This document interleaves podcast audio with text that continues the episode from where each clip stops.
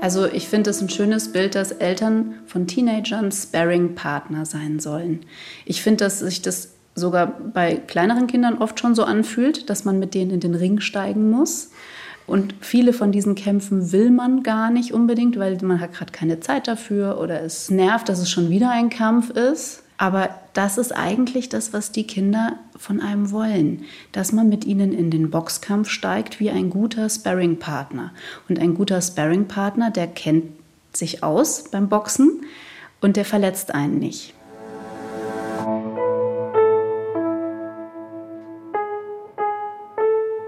Eltern ohne Filter. Ein Podcast von Bayern 2.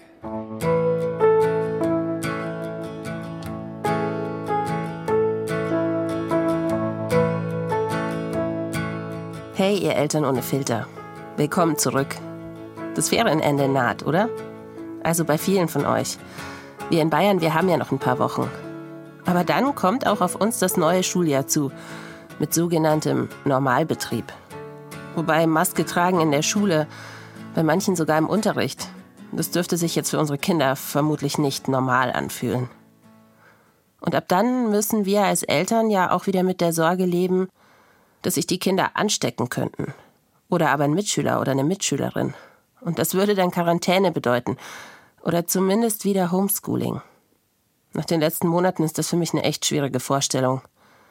Denn je länger wir zu Hause waren, desto mehr haben wir über die Hausaufgaben gestritten, mein Sohn und ich. Ich hatte das Gefühl, irgendwas stimmt da nicht mehr zwischen uns. Wir verstehen uns nicht mehr. Das war kein schönes Gefühl. Und dann dachte ich, vielleicht geht's ja nicht nur mir so.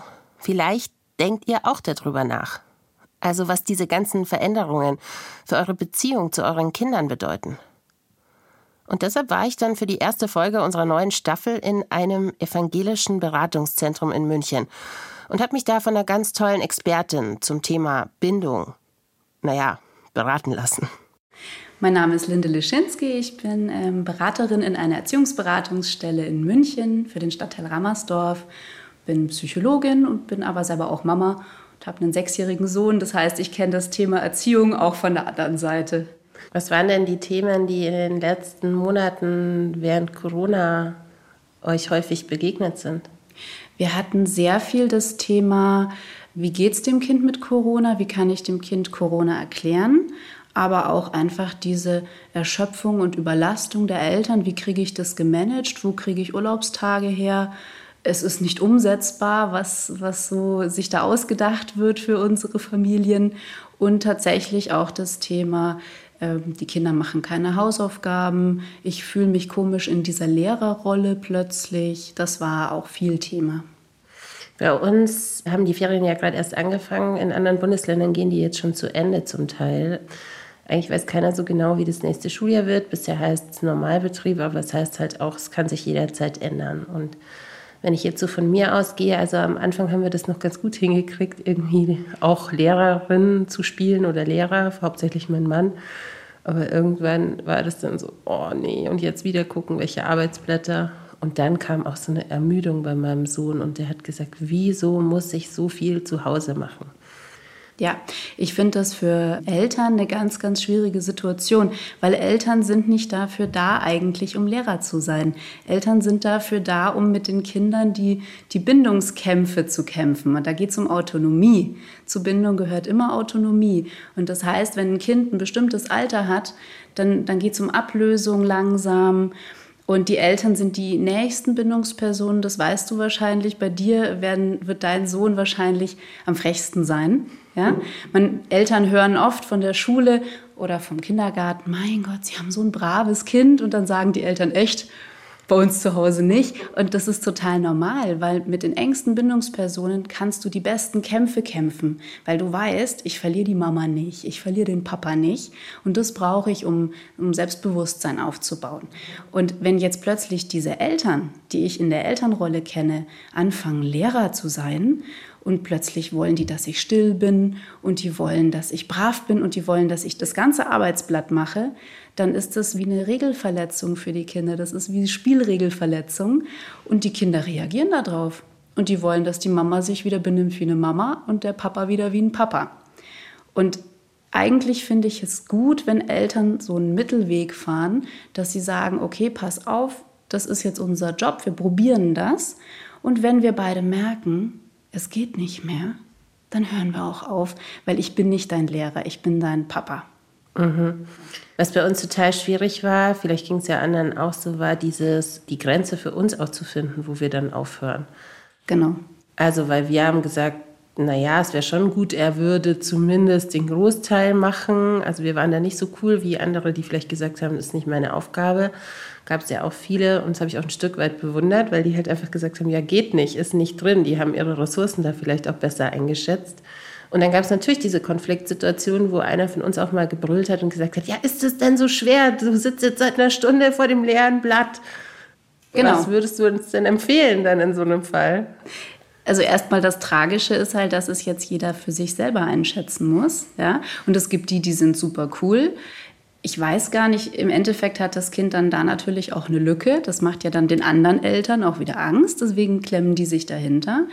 Unterm Strich würde ich sagen, sorgt dafür, dass die Beziehung stimmt und die Bindung stimmt. Weil was wir gerade haben, ist eine Ausnahmesituation. Und es ist auch ein bisschen Quatsch zu denken, wenn man jetzt den Eltern sehr gute Arbeitsmaterialien erstellt und die dann ganz brav mit ihren Kindern das alles machen, dann wird man hinterher nicht merken, dass diese Kinder eine Corona-Zeit hatten. Das wird man merken im Schulstoff. Das merkt man auch im Regelunterricht jetzt schon dadurch, dass der Unterricht sich, glaube ich, jetzt sehr beschränkt auf die Hauptfächer und dass alles, was so Spaß macht in der Schule und schön ist und für Soziales, also Musik und Kunst eher reduziert wird, damit man die Hauptthemen durchkriegt. Also es hat längst einen Effekt auf unsere Kinder und das macht wenig Sinn, so zu tun, als könnte man das komplett 100 Prozent kompensieren. Das wird man über die nächsten Jahre entwickeln müssen, wie man das den Kindern, die da unterstützt, dass sie das nachlernen können, was ihnen fehlt. Du hast jetzt gesagt, Beziehung und Bindung. Sind das zwei unterschiedliche Themen für dich? Eigentlich nicht. Also könnte die jetzt definitorisch vielleicht abgrenzen, aber im Grunde geht es darum, dass es einem miteinander gut geht, dass die Beziehung stimmt, dass es mal Streit gibt. Man weiß aus der Bindungsforschung, dass es nicht die Häufigkeit des Streits ist, die schwierig ist für Kinder, sondern die Länge. Also viele Streits, kurze Streits mit einer Versöhnung ist total gut für Bindung. Und das heißt, das darf sogar auch passieren jetzt, wenn die Eltern versuchen, Lehrer zu sein, darf es auch mal knallen, ne? es darf mal laut werden, wenn es eine schnelle Wiedergutmachung gibt, wenn die Eltern sagen können, weißt was, ich glaube, jetzt war ich daneben, es tut mir leid. Ja? Also die Verantwortung zu sich nehmen können und sagen können, du, da war ich jetzt nicht okay. Und dass dann eine Versöhnung gibt, dann ist das total gut für die Kinder. Und dann ist es gut für die Bindung. Und ich würde behaupten, dass das der Hauptjob von den Eltern ist, die Kinder da zu begleiten. Und in dem Kontext, wenn die Bindung gut funktioniert, dann klappt das Lernen auch. Das kennt man, wenn man es schafft, wie so Eltern und Kind bilden eine Allianz und versuchen gemeinsam nächste, den nächsten Test zu überleben. Ja? Und dann wird von mir aus bis abends um elf gepaukt und der eine fragt den anderen ab und beide sind hinterher fix und fertig. Und das kann was Bindungsstiftendes sein. Und immer wenn Eltern merken, jetzt verlieren wir unsere Bindung auf Kosten der Lehrerrolle, dann sollten sie einen Gang zurückfahren und sagen, nein, manchmal schafft man nicht 100 Prozent.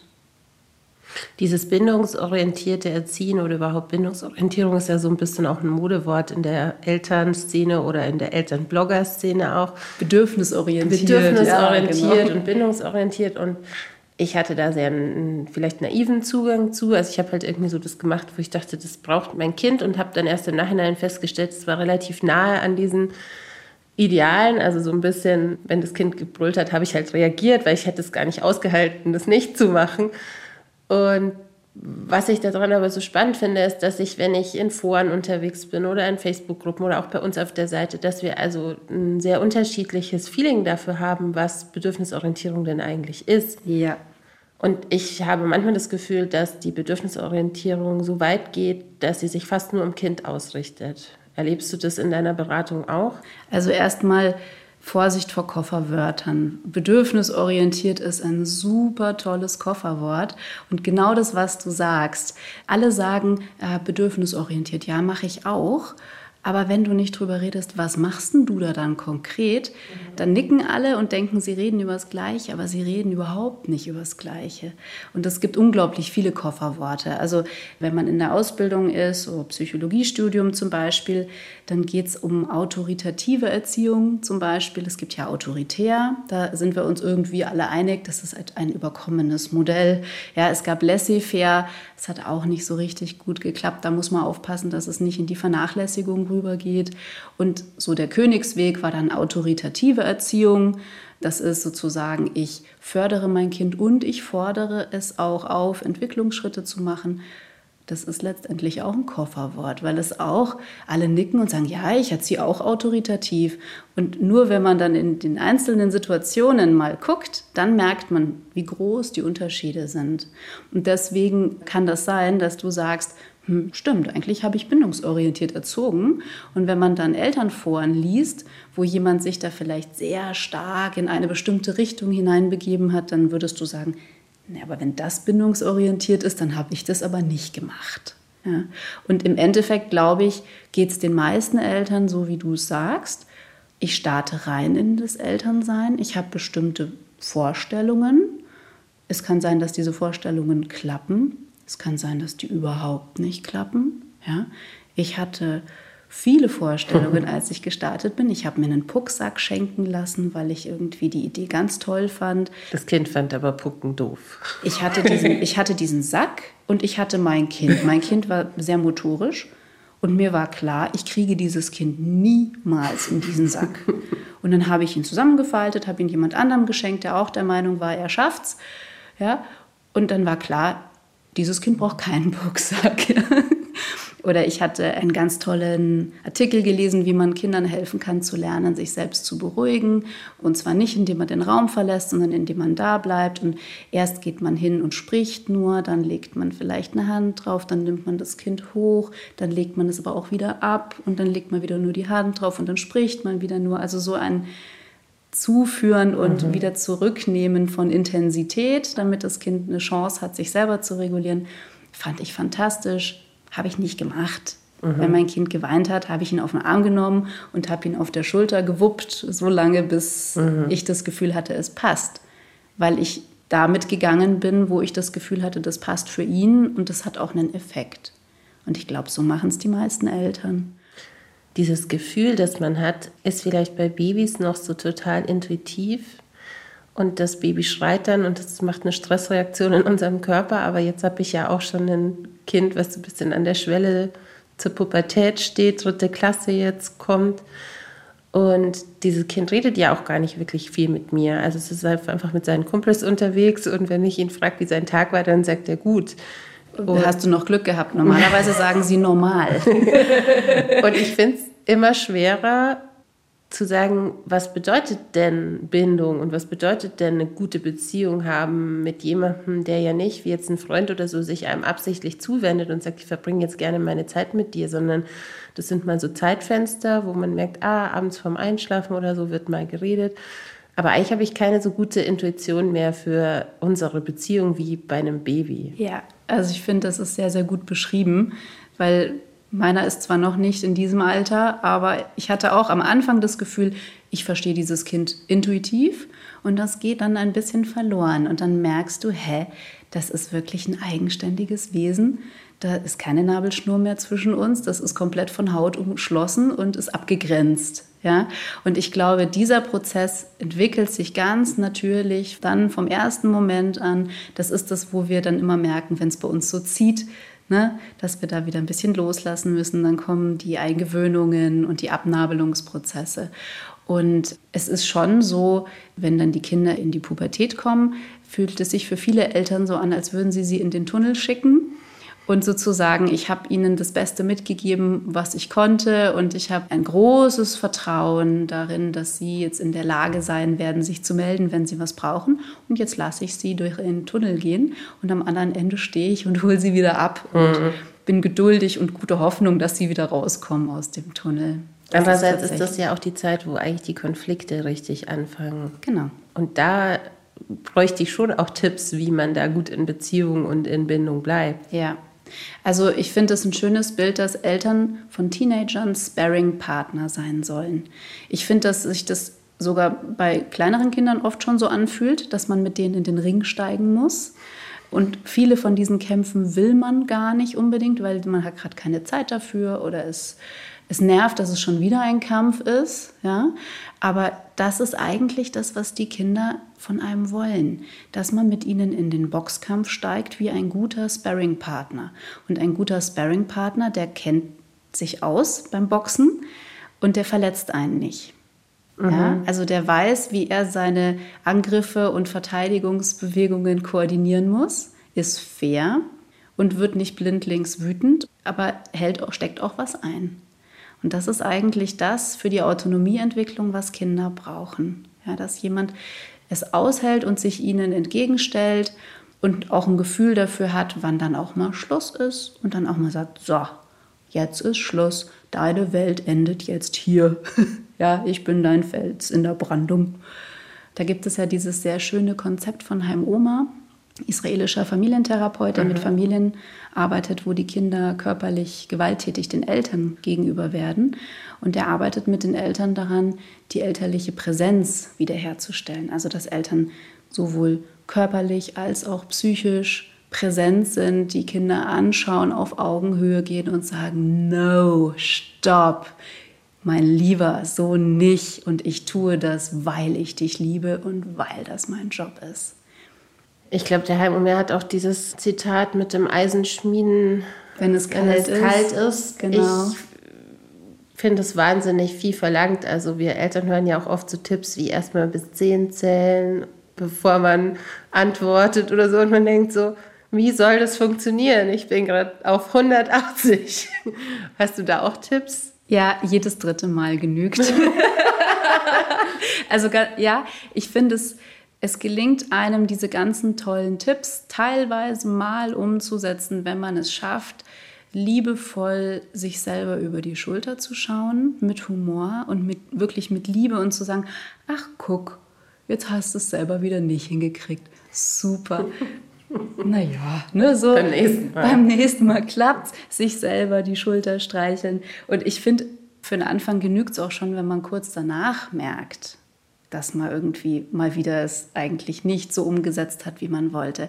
Weil für Kinder ist es, glaube ich, sehr leicht zu verstehen und zu verarbeiten, dass Eltern auch mal ausflippen das ist für die kein Problem, wenn die Eltern dann reparieren. Wenn die kommen und wenn die sagen, so, jetzt war ich falsch, es tut mir leid, ich probiere es beim nächsten Mal auch. Mhm. Und es gibt so Geschichten, wo dann ein Papa in der Beratung gesagt hat, mein Gott, und dann bin ich so wütend geworden und habe meine Tochter angeschrien und dann, dann habe ich mich so bei ihr entschuldigt, weil mir hat das so leid getan. Und dann hat das Mädchen, die war da sechs, sieben, hat gesagt, ach Papa, ich habe doch gewusst, dass du kurz davor bist, auszurasten. Und ich konnte einfach nicht aufhören. Ich habe schon gesehen, dass die Ader pulsiert, aber ich konnte nicht aufhören. Und das ist dann auch bindungsstiftend, so ein Moment. Mhm. Ne, weil dann ja, können beide drüber lachen, dass manchmal Beziehung auch knallt. Was ist denn, wenn die beiden Eltern so komplett unterschiedlich ticken in der Hinsicht und aus unterschiedlichen Herkunftsfamilien kommen, in denen Konflikt auch unterschiedlich gelebt wird? Und wir tun uns manchmal wirklich schwer, da an einem Strang zu ziehen oder wir nehmen auch Konfliktsituationen ganz anders wahr. Also mhm. für uns ist es unterschiedlich schlimm, wenn jemand schreit oder ja. so. Was ja. kann man denn da machen? Also erstmal ist das ja eher die Regel als die Ausnahme, glaube ich, weil sich Gegensätze tatsächlich anziehen, weil hochspannend, es gibt die Hypothese, dass man die Menschen attraktiv und anziehend findet, die eigentlich ähnliche Lebensthemen haben, aber anders damit umgehen. Das heißt, von dem kann ich noch was lernen. Ja? Also eigentlich bereichernd. Bereichernd, ganz genau. Und was man am Anfang dann ganz toll findet, wird natürlich im Alltag dann oft ein Problem, weil man dann sagt, wieso tust du nicht wie ich, wieso fühlst du nicht wie ich? Und da kommen dann oft auch so Partnerschaftsprobleme her. Und wenn dann die Kinder kommen, gehen in den Paaren eh nochmal völlig andere Schubladen auf, von denen man auch oft selber gar nicht wusste, dass man so tickt. Das kommt dann erst, wenn die Kinder da sind. Und dann entsteht oft dieses, hä, wie, wie kannst du so völlig anders denken und fühlen als ich? Und was man dann empfehlen kann den Eltern ist, wenn sie es schaffen, dass sie ein gutes dyadisches Coping so machen. Das heißt, dass sie sich zusammen unterstützen. Wenn der eine gerade im Streit mit dem Kind ist, dass der andere das Kind zur Seite nimmt und sagt, du, ich glaube, Papa war gerade sauer, weil und erklärt, was gerade mit Papa los mhm. ist. Und wenn Mama mit dem Kind im Streit ist, dann nimmt der Papa das Kind mit zur Seite. Und wenn die beiden das akzeptieren, dass sie unterschiedlich sind, dann kann das sehr bereichernd sein, weil dann kann der eine sagen zum Kind, du weißt du, das ist einfach was, ich weiß, dass das deinen Papa extrem wütend, traurig, hilflos macht. Ja, du weißt, bei mir ist da die Schwelle woanders. Ich nehme das nicht so krumm, aber für den Papa ist es wichtig. Hättest du da nicht Angst, die Verantwortung den Kindern sozusagen zu übertragen? Weil was ich gerade so ein bisschen gedacht habe, was vielleicht viele Väter jetzt wahnsinnig ärgert, ist, aber dass normalerweise eher die Mütter vielleicht diejenigen sind, die diese Übersetzungsarbeit leisten. Diese emotionale Arbeit gibt es ja auch Studien zu, dass Frauen sich gerne um die Beziehung mhm. zwischen den Vätern und den Kindern kümmern. Und wenn ich meinem Kind dann immer sage, du, ich erkläre dir jetzt, warum Papa sauer ist, dann hat doch das Kind automatisch vielleicht so das Gefühl, ja, dann darf ich das nicht mehr machen. Also ich darf Papa nicht so auf die Palme bringen. Also muss man nicht auch miteinander dann drüber reden? Im Idealfall reden die Partner drüber und erlauben sich das unterschiedlich sein und sagen dem anderen, wie sie es selber wahrnehmen. Und im Idealfall kann man sozusagen die Verhaltensweisen des anderen mittragen, auch wenn man es selber in der Situation anders machen würde. Wenn man das nicht kann, weil man es wirklich schwierig findet, sollte man versuchen, miteinander zu reden. Was man auch machen kann, ist auch von Heim Oma die Idee, wenn man schon kein Befürworter ist, dann soll man wenigstens kein aktiver Gegner sein. Man kann auch ein passiver Gegner sein. Das heißt, man kann sagen, du, pass mal auf, ich finde das falsch, ich würde das anders machen, aber ich fahre dir nicht in die Parade. Ich rede nicht schlecht, ich mache es nicht heimlich hinter deinem Rücken anders, aber ich fände es besser, wir würden noch mal reden. Das könnte man auch machen. Ein Thema, was mich da noch so beschäftigt, ist auch dieses gemocht werden wollen als Eltern. Also das eine ist zu sagen, da ist jetzt meine Grenze. Das andere ist zu akzeptieren, dass das Kind sich dann umdreht und sagt, du bist die blödeste und unfairste Mama, die es auf der ganzen Welt gibt. Ja, und das ist so hart. Das ist so hart. Und das eine ist das gemocht werden und das andere ist, dass Eltern tatsächlich auch wütend werden, wenn ein Kind sowas sagt, weil sie es vielleicht auch als respektlos empfinden. Und da ist irgendwie schön, sich klarzumachen, wenn ein Kind sagt, du bist die blödeste Mama der Welt, ich lade dich nicht zu meinem Geburtstag ein. ja? Dass sie damit eigentlich sagen, ich finde das doof, dass du entscheiden darfst und ich nicht. Und wenn man das schafft, sich das im Kopf umzudeuten, dann ist es leichter. Und wenn man es schafft, mit dem Kind darüber zu sprechen, dann lernen die Kinder das sogar selber. Weil man kann dem Kind helfen, auch seine eigenen Gefühle zu verstehen und dann auch zu benennen. Und dann kann es einem passieren, wenn man das mit seinem Kind macht, dass das Kind kommt und sagt, ich bin sauer, weil du das entschieden hast und ich bin traurig, weil ich das jetzt nicht darf. mein Sohn sagt gern zu mir, du bist nicht der Chef von allem. Ab wann ist man denn nicht mehr der Chef von allem? naja, Vielleicht ist man auch nie der Chef von allem, das weiß ich überhaupt nicht. Das kommt auch wieder so ein bisschen darauf an, wie Eltern ihre Rolle verstehen, tatsächlich, glaube ich.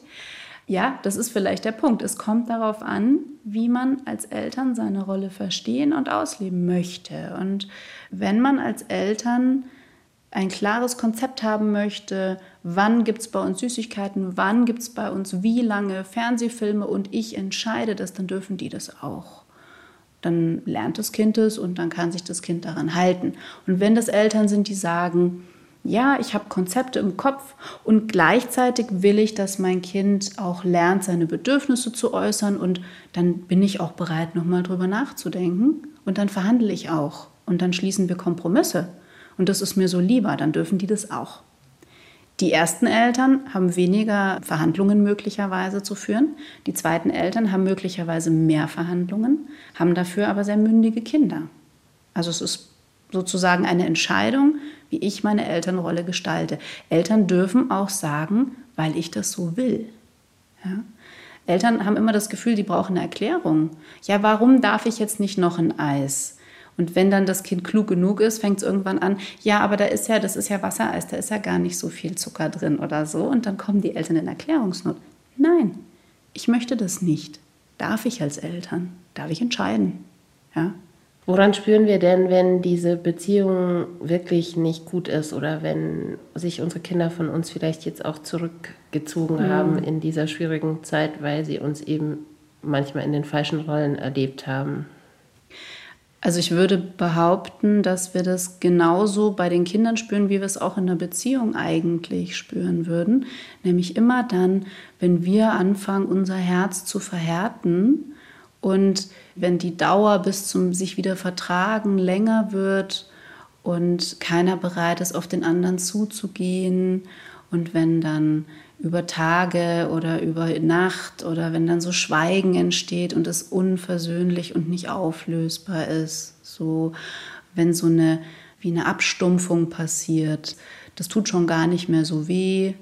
Und dann beim nächsten Mal müsste es schon sogar ein bisschen stärker sein, damit es mich überhaupt noch erreicht oder mein Kind. Und wenn man das bei seinem Kind auch merkt, dass das immer wie wie tougher und abgehärteter wird und so, dann würde ich sagen, wir steuern in die falsche Richtung. Und da könnte man auch was machen, was der Heim Oma oft gemacht hat, nämlich diese Ankündigungen, die Eltern machen können, dass man also wirklich seinem Kind einen Brief schreibt oder seinem Jugendlichen und hingeht und vorliest und sagt, du pass mal auf, so wie es momentan bei uns ist, das finde ich nicht schön, das tut uns allen nicht gut. Und ich werde alles in meiner Macht Stehende tun, um folgende zwei, drei Dinge zu ändern alles, was ich kann, außer dir gegenüber körperlich oder verbal gewalttätig zu sein. Und ich weiß noch gar nicht genau, wie ich das schaffe, aber ich werde mich mit anderen darüber unterhalten oder ich hole mir Hilfe oder ich spreche Freunde an, weil so, ich kämpfe um unsere Beziehung, so geht es nicht weiter. Es erfordert natürlich schon auch, dass man da immer wieder genau hinguckt, oder? Ja klar, weil das ja bei einem selber anfängt, dass man dann zum Beispiel immer wieder mehr Enttäuschung hat ne?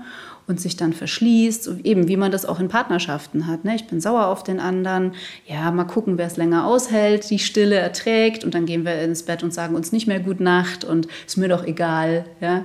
Dann muss ich immer an dieses alte Lied da mit Franka Potente denken, mit Thomas D., ich brauche dich doch auch nicht mehr als du mich. Mhm, ja, ja, Das passt nämlich ganz gut, mhm. Ich brauche dich nicht mehr als du mich. Nö. So. Und an der Stelle finde ich, da, da driftet es so ein bisschen auseinander und da sollte man irgendwie einhaken, finde ich. Das heißt nicht, dass man alles von seinem Kind weiß, gerade wenn du sagst Teenageralter, Jugendliche. Man muss nicht alles über sein Kind wissen. Auch, man kann auch vermuten, dass das Kind gerade traurig ist, aber es einem nicht sagen will. Das ist alles okay. Wenn man hier irgendwie so das Gefühl hat, ja, das passt, wenn wir uns sehen, berühren wir uns irgendwie emotional, wenn da eine Berührung ist. Weil dann würde ich darauf vertrauen, dass das Kind auch kommt, wenn es was braucht. Muss man auch manchmal was für sich tun, damit man in der Lage ist, in so einer doch sehr fordernden Beziehungsarbeit auch zu bleiben mit seiner Familie? Aber ja, nicht nur manchmal. Das ist ja, glaube ich, vor allem das Hauptproblem von Eltern, die bedürfnisorientiert gerne erziehen möchten, also bedürfnisorientiert jetzt im besten Sinne. Nicht, das Kind kriegt alles, sondern die Bedürfnisse, die das Kind tatsächlich hat und nicht nur das, was es will, dem begegne ich schnell und sozusagen möglichst zeitnah. Auch mal mit einer Grenze, wenn es das ist. Mhm. Das ist auch bedürfnisorientiert, eine Grenze zu setzen. Diese Eltern haben aber oft das Problem, dass sie auf ihre eigenen Bedürfnisse gar nicht so gucken, weil wir bringen ja unsere eigenen Päckchen mit. Wir sind ja auch Kinder gewesen und Kinder, die in ihren Herkunftsfamilien lernen, viel auf die Bedürfnisse von anderen zu achten. Wenn das wichtig war in deiner Familie, dann kannst du das super gut. Dann wirst du das bei deinem Kind auch super gut können, was du nicht so gut kannst, ist auf deine eigenen Bedürfnisse gucken. Und das geht in die Hose, weil Kinder haben eine fantastische Fähigkeit, die Punkte bei uns zu finden, wo wir noch Entwicklungspotenzial nach oben haben und uns die zurückzuspiegeln. Die das, Therapie, die wir uns nie ausgesucht haben. Ja, genau. das können Kinder. Da finden die den roten Punkt und da drücken die drauf.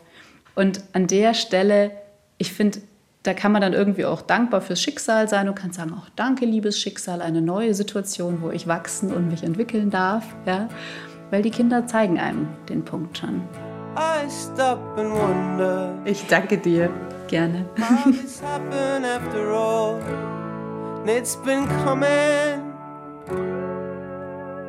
So what should we do? Do you think we can end this contest? Take each other's hands and get back to the surface. Then let's quit this contest and get back to the surface. Eltern ohne Filter ist ein Podcast von Bayern 2. Produziert hat Michael Heumann und die Redaktion hatte Ulrike Hagen. Sagt uns doch, ob euch so eine Expertenberatung auch mal weiterhilft und ob ihr sowas gern öfter hören würdet. Unter Eltern ohne Filter at bayern2.de oder ihr schickt uns eine Nachricht auf die 0151 2052 5389. Und nächste Woche übernimmt hier meine Kollegin Schlien Schürmann das Ruder. Sie hat mit einem Elternpaar gesprochen, das nach der Trennung die gemeinsame Tochter seit vielen Jahren im Wechselmodell betreut. Naja, mit allen Ups und Downs, die so eine 50-50-Aufteilung zwischen Ex-Partnern mit sich bringen kann.